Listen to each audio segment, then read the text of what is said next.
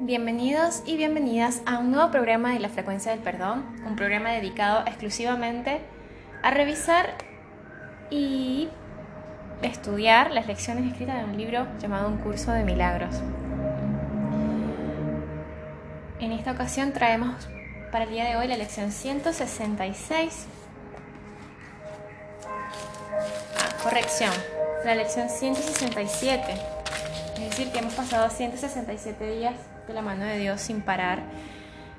Y la lección dice así, solo hay una vida, y esa es la vida que comparto con Dios. No existen diferentes clases de vida, pues la vida es como la verdad, no admite grados.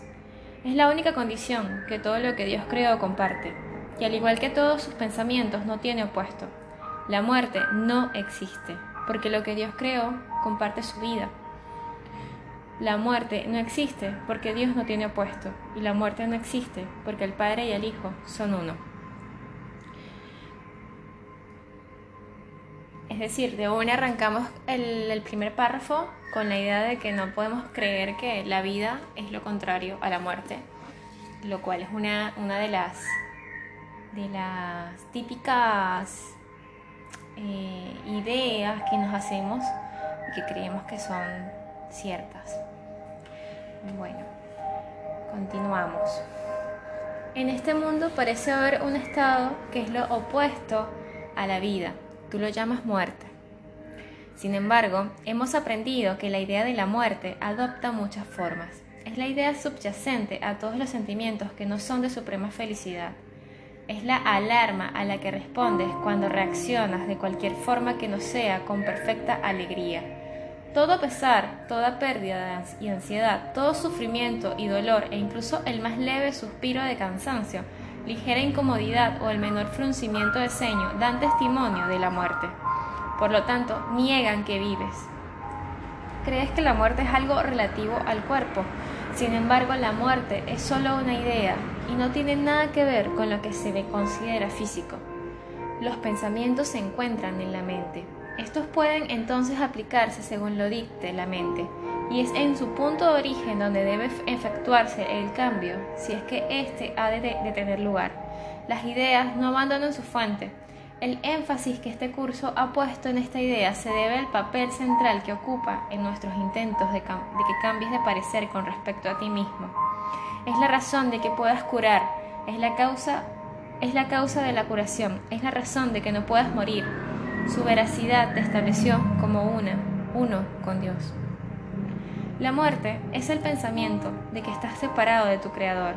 Es la creencia de que las condiciones cambian y de que las emociones varían debido a causas que no están bajo tu control, que no son obra tuya y que nunca podrás cambiar.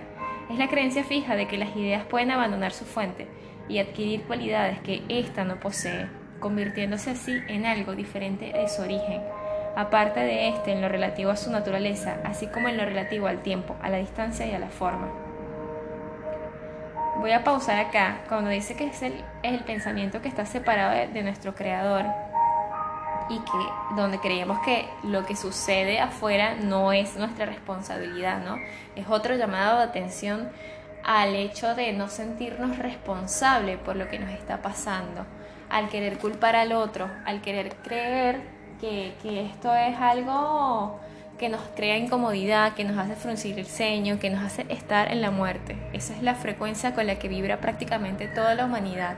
Es la frecuencia, la resonancia con la que todos estamos conectados sin quererlo, ya que esa no es nuestra original forma de pensamiento, pues nuestros pensamientos los compartimos con Dios. La muerte no puede proceder de la vida. Las ideas permanecen unidas en su fuente pueden extender todo lo que su fuente contiene. En este sentido, pueden ir mucho más allá de sí mismas, pero no pueden dar origen a lo que nunca les fue dado. Tal como fueron concebidas, así será como ellas se van, a su vez han de concebir. Tal como nacieron, así es como darán a luz, y de allí, de donde provinieron, allí mismo regresarán.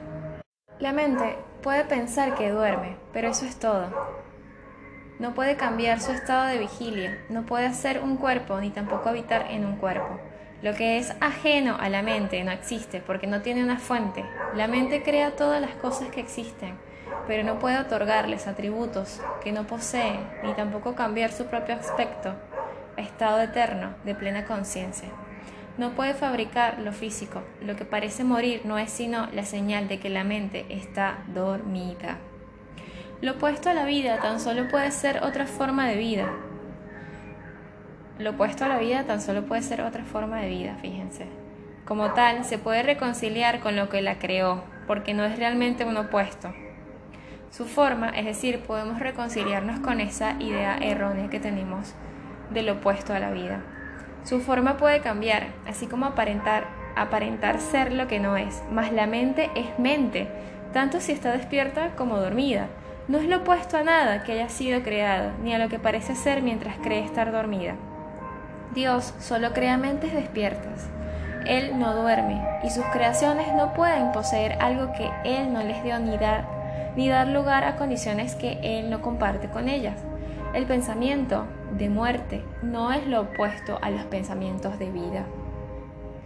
Libres para siempre de cualquier clase de oposición, los pensamientos de Dios son eternamente inmutables y tienen el poder de extenderse inmutablemente para siempre, aunque dentro de sí mismos, pues son omnipresentes. Esta última idea es, es recurrente, es la idea de que de que nuestra mente es la única que está dormida. O sea, eh, el curso y el libro en sí en general constantemente nos recuerdan que esto que vivimos es un sueño, que no hay una verdadera realidad de todo lo que vemos, que estamos en búsqueda de esa verdad, pero que esto es un sueño del cual hay que despertar, del cual la mente tiene que despertar porque ha creado todo lo que lo que le rodea y lo que le hace sufrir, o lo que hace que crea que puede sufrir. Lo que parece ser lo opuesto a la vida es meramente un sueño. Cuando la mente elige ser lo que no es y asumir un poder que le es ajeno y que no posee, un estado foráneo al que no puede acceder o una condición falsa que no forma parte de su fuente, simplemente parece que se van a dormir por un rato y sueña con el tiempo, un intervalo en el que lo que parece acontecer en realidad nunca sucedió. Los cambios ocurridos son insubstanciales y los acontecimientos no han tenido lugar en ninguna parte. Cuando la mente despierta, sencillamente sigue siendo tal como siempre fue. Seamos hoy criaturas de la verdad y no neguemos nuestro santo patrimonio. Nuestra vida no es como, la, como nos la imaginamos. ¿Quién podría cambiar la vida solo porque cierre los ojos o porque haga de sí mismo lo que no es al estar dormido y ver y ver sueños y ver en los sueños algo opuesto a lo que es. Hoy no pediremos la muerte en ninguna de sus formas. Tampoco dejaremos que imaginados y opuestos a la vida moren ni por un instante allí donde Dios mismo estableció el pensamiento de vida eterna. Hoy procuraremos mantener su santo hogar tal como Él lo estableció, como su voluntad dispone que sea eternamente. Él es dueño y Señor de lo que hoy pensamos, y en sus pensamientos que no tienen opuesto entenderemos que solo hay una vida, y que esa es la vida que compartimos con Él, con toda la creación e igualmente con sus pensamientos, que Él creó como una unidad de vida que no puede separarse con la muerte ni abandonar la fuente de la vida de donde provino. Compartimos una sola vida, porque tenemos una sola fuente desde la cual nos llega la perfección, la cual permanece por siempre en las santas mentes que Él creó perfectas. Somos ahora tal como siempre hemos sido y como seremos siempre. La mente que duerme no puede sino despertar según ve su propia perfección reflejada, eh, reflejando al Señor de la vida tan perfectamente que se funde con lo que allí se ve reflejado. Y ahora ya no es un simple reflejo, sino que se convierte en aquello que refleja y en la luz que hace que el reflejo sea posible. La visión deja de ahora de ser necesaria, pues una mente despierta es aquella que conoce su fuente, su ser y su santidad. Miren qué interesante esto de la visión deja ahora de ser necesaria, porque ya no necesitas tener, tenerla o pedirla, ya que si tu mente está despierta, no tienes dudas de tu fuente, no tienes duda de tu ser y no tienes duda de tu santidad, de lo santo que eres, del lugar en el que estás y del lugar en el que Dios te ha puesto desde el inicio. Yo no estoy muy segura, pero es, es muy interesante cuando los, las lecciones están guiadas hacia el tema de la mente que acá dice que en realidad la mente, Dios no crea mentes dormidas y lo que sucede con la nuestra es que la, creemos dormida, está dormida. Entonces es una invitación a que desvanezcamos de nuevo esos pensamientos y no olviden que cuando uno con el pensamiento, con repetir esta idea, uno está creando ciertos químicos y ciertas reacciones cerebrales que hacen que nuestro cuerpo se conecte con esa verdad. Mientras uno más se dice en el espejo, yo soy santo, yo soy digno, yo soy merecedor, yo soy abundancia, yo soy Dios, uno más logra creerse la idea que es la pura verdad.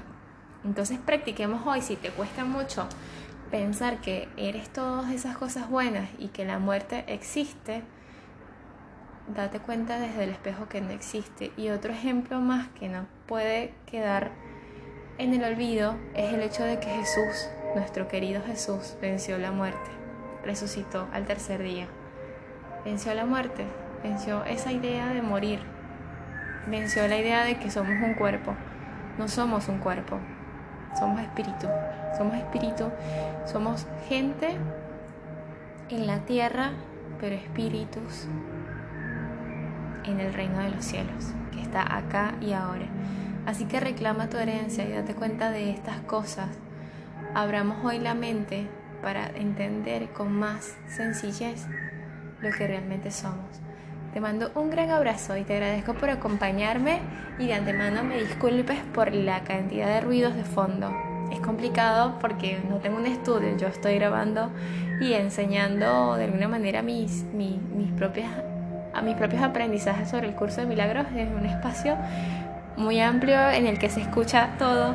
Entonces, bueno, nada, eh, lo importante es que el mensaje llegue y que sepas que eres uno conmigo y que allí donde tú estás bendigo tu alma para que siga en paz y para que logre todo lo que se propone. Gracias, te amo hermano.